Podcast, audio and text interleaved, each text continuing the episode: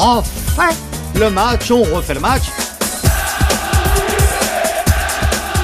Bonjour, c'est Christian Olivier, chef du service des sports de RTL.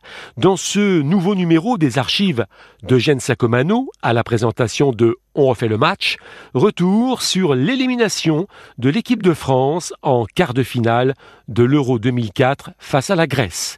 Après deux succès sur l'Angleterre et la Suisse, un nul contre la Croatie au premier tour, les Bleus de Jacques Santini sont battus sur un but du grec Charistéas. Pourquoi les Barthez, Thuram, Lizarazu, Pires, Zidane, Henri ou Trezeguet essuient-ils un nouvel échec après le fiasco du Mondial 2002 Comment expliquer ce quart totalement raté? Le mal est-il profond? Autour d'Eugène Sacomano, personne ne mâche ses mots.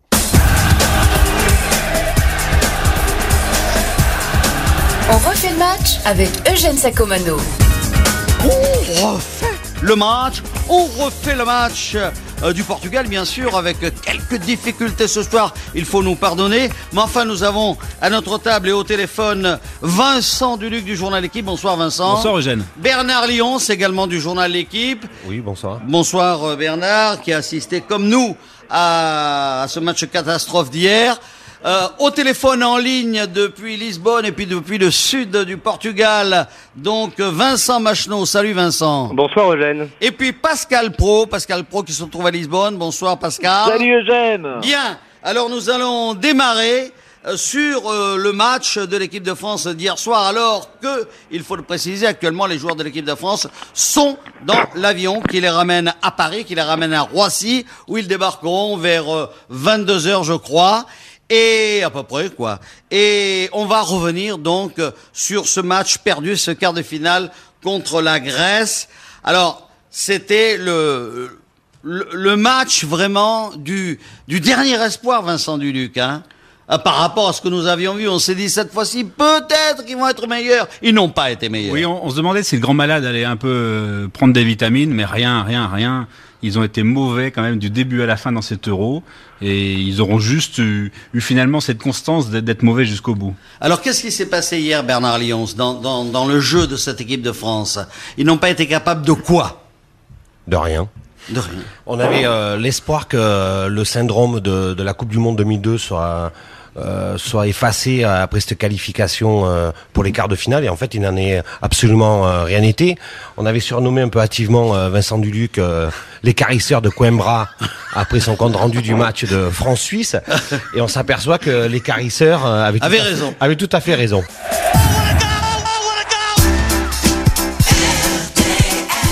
Pro, vous êtes là? Cela dit, ce quatrième match, évidemment, ne nous a rien appris que nous ne sachions déjà euh, depuis fort longtemps, puisque cette fois-ci, tous les observateurs qui suivent l'équipe de France, aucun ne s'est trompé.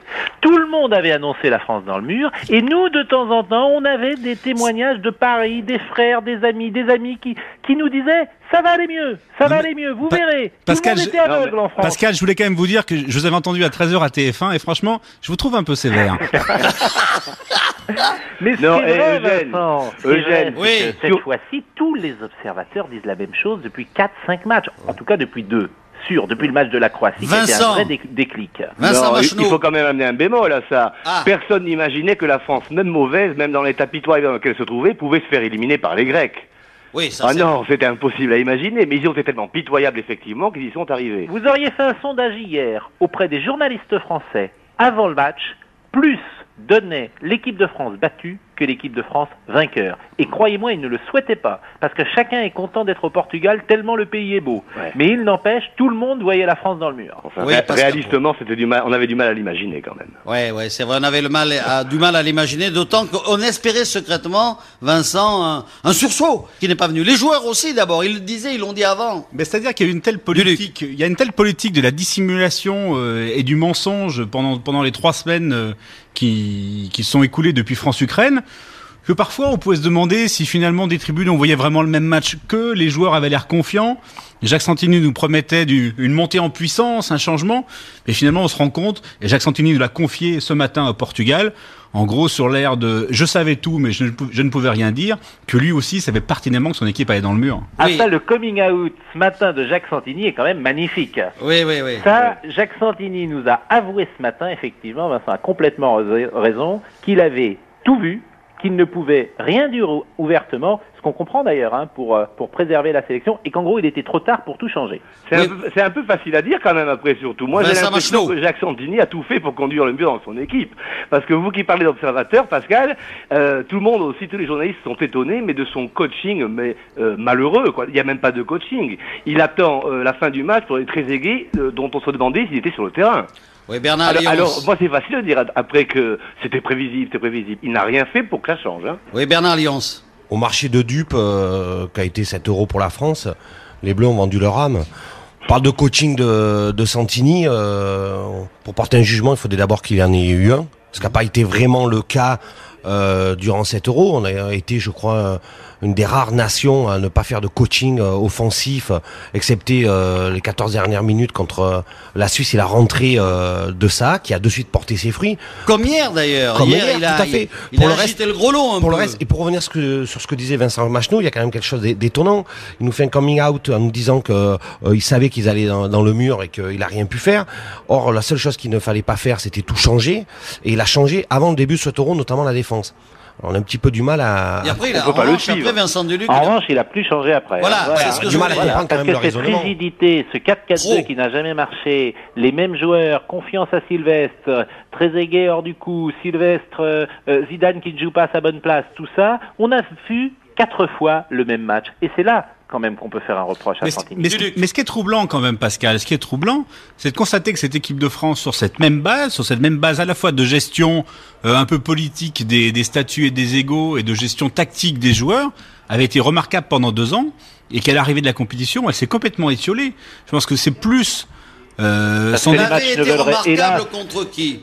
Parce que, et, cher Vincent, Non, il mais elle avait été cohérente au moins avant. faudra avoir une vraie réflexion sur ces matchs amicaux ou sur ces matchs de Malte et de chiffres qui, ne, qui ne permettent pas Mais aux sélectionneurs. Certes, Pascal, mais Suisse, Suisse et la Grèce, c'est pas non plus, c'est pas non plus euh, les, les deux plus grandes nations européennes. Ce sont des petites nations. La Grèce est une petite équipe. Mais oui, mais la Suisse est une petite hier équipe. pendant un quart d'heure ou 20 Non, minutes. on ne peut pas prétendre que la Suisse et la Grèce sont supérieures aux nations que l'équipe de France a battues depuis un an et demi. Il s'est passé autre chose. Et il y a autre chose qui n'a pas fonctionné dans l'équipe de France, qui n'est pas seulement euh, cette espèce de confort entretenu par, les deux années éliminatoires. refait le match, on refait le match. Alors, y a-t-il un mystère derrière tout cela? Car les joueurs, beaucoup de journalistes, beaucoup d'observateurs et des confrères étrangers se sont dit, ont écrit et ont dit, mais vous avez la meilleure équipe du monde au point de vue effectif, vous avez Zidane, vous avez Thierry Henry, tout ça. Ah, attendez, Eugène. et sur le terrain, euh, vous êtes nuls. Oui, Bernard Léonce. Mais écoutez, il faut quand même pas confondre. euh, avoir les meilleurs joueurs euh, du monde, c'est une chose. Avoir la meilleure équipe. Avoir la meilleure équipe, c'en est une autre. Et la démonstration en a été euh, apportée euh, durant cet euro avec l'équipe de France. Une fois de plus, malheureusement. Machenot Oui, les meilleurs joueurs du monde, encore plus qu'ils soient en forme. Moi, je veux bien que qu'on considère euh, Thierry Henry comme un des meilleurs attaquant du monde, mais euh, bon, on avait, enfin, je l'ai dit et on était quelques-uns à le dire. Il a surtout brillé, effectivement, il a surtout brillé en championnat anglais et lors d'un match amical contre l'Allemagne, qui a été vraiment amical. Euh, Zidane reste le meilleur joueur du monde, mais dans l'état physique et mental dans lequel il est, je pense pas qu'on puisse parler de meilleur joueur du monde. Si je, me, sou- si je me souviens bien, euh, Bernard euh, Thierry Henry avait aussi brillé euh, en Ligue des Champions euh, euh, sur Oui. les terrains de Il faut arrêter quand même avec ce procès. Thierry Henry, il joue juste en championnat d'Angleterre. Il y a beaucoup de stars des autres nations qui jouent seulement en championnat d'Angleterre. Un des meilleurs chèques depuis le début, c'est Barros. Eh bien, il joue seulement en championnat d'Angleterre. Donc, franchement, ça, ça, c'est vraiment un faux procès. En revanche, le fond du problème, c'est qu'effectivement, ce n'est pas une équipe. Ce n'est plus une équipe. Voilà. Depuis juillet 2000, ce n'est plus une équipe. C'est une belle sélection avec des joueurs magnifiques, mais ce n'est plus une équipe. Vincent, Trop. je- je- Euh, Eugène, moi je fais un parallèle entre le Real Madrid cette année et l'équipe de France durant le mois de juin. C'est-à-dire qu'effectivement, une équipe, bah, faut que ça Le, joue le. Real de Ma- le Real Madrid de la deuxième partie. quoi. Bien sûr, Oui, oui. bien sûr. Et d'ailleurs, Zidane a été euh, en équipe de France dans le prolongement de, de, euh, ce qu'il fait ouais. au Real ces derniers mois. Mais euh, une équipe, ce n'est pas simplement mettre des stars sur la pelouse, c'est autre chose. Et là où je rejoins euh, Vincent, c'est que depuis euh, le départ d'un patron sur le terrain, Laurent Blanc, et d'un leader dans le groupe, Didier Deschamps, bah, l'équipe, l'esprit de 98 est mort. On refait le match. Oh là là là là Eugène Sacomano sur RTL. tactiquement, ce qu'a fait Scolari dans le coaching Voilà. contre l'Angleterre, Ah, c'est remarquable. C'est voilà. il y a une prise de risque, il y a une, Déco arrière droit. vraiment, il y a, il y a- il y a- Déco il y a arrière tout ce qui fait le charme d'un match. De, il y a tout ce qui donne à penser qu'un match de foot peut basculer à un moment ou à un autre. Et c'est vrai que le coaching de, de Santini a fait sans arrêt penser que les matchs ne pouvaient pas basculer. Alors, le- Bah, euh, la seule tentative qu'il ait faite, Santini, c'est lorsqu'il a euh, changé deux, trois joueurs en fin de match contre la Suisse. Quand ça est rentré, quand... Oui, du Luc. C'est quand même du coaching. léger. Non mais c'est quand même du coaching de père de famille. C'est poste pour poste. C'est Mmh. voilà, c'est un peu tranquille. À part, à part quand même d'avoir sorti hier un, un milieu défensif d'Acour pour faire rentrer Viltord. Il n'y a pas eu gros. On va dire c'est le truc le plus osé qu'il ait fait, euh, qu'il ait fait en trois semaines. C'était quand même pas suffisant pour euh, remettre cette équipe dans le droit chemin. Oui. Je, je- je trouve que rétrospectivement, ce. France-Angleterre a fait beaucoup de mal à l'équipe de France parce qu'il a donné l'illusion aux joueurs qu'il y avait une sorte de grâce, euh, une bonne étoile, quelque chose de surnaturel qui, quoi qu'il arrive, allait les sauver. Et si on avait pris une bonne gifle au premier match, On s'en serait jamais remis. On s'en serait jamais remis, ouais. c'est possible, c'est possible, c'est possible. C'est même pas Mais, euh, cette, cette, euh, la manière, ce scénario invraisemblable, cette finale que nous avons eue, parce que nous avons eu l'émotion d'une finale, c'est aussi notre chance dans ce euro. Nous avons vibré, j'allais employer un autre terme, mais nous, allons, nous avons vraiment vibré grâce à ce premier match.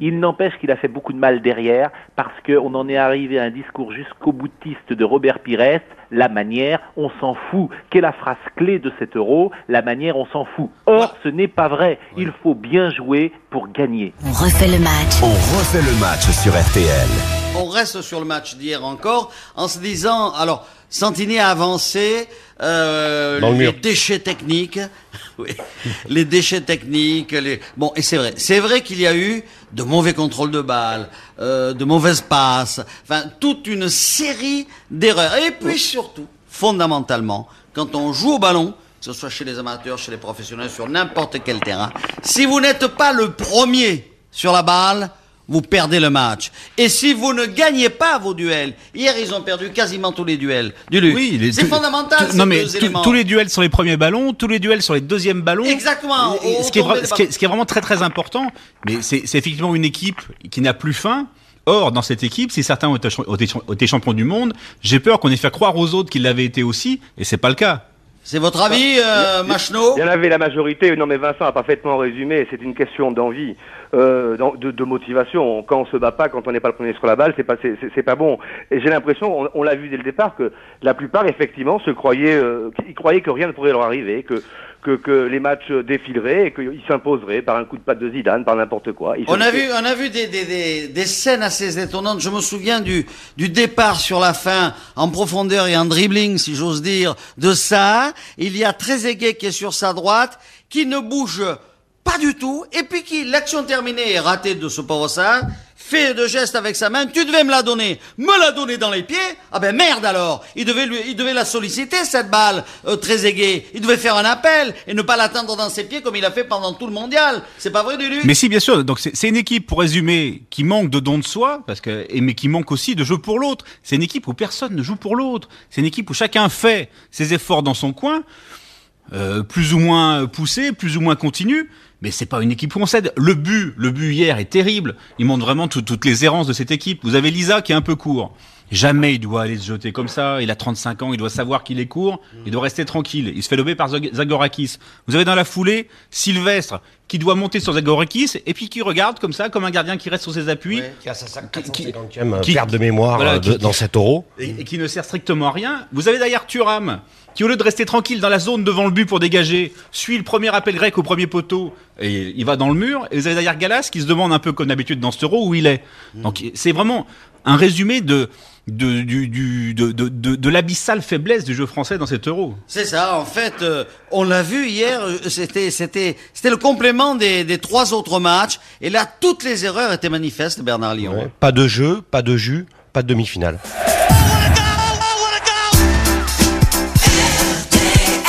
La Grèce, elle, ira jusqu'en finale et battra le Portugal à domicile pour l'une des plus grandes sensations de l'histoire du football. Merci d'avoir écouté ce grand moment de radio signé Eugène Sacomano. Si vous avez aimé, n'hésitez pas à en parler autour de vous, à le partager. Retrouvez On refait le match sur l'application RTL, rtl.fr et sur toutes les plateformes partenaires. Quant à moi, je vous donne rendez-vous tous les samedis de 18h30 à 20h dans On refait le match. À très vite.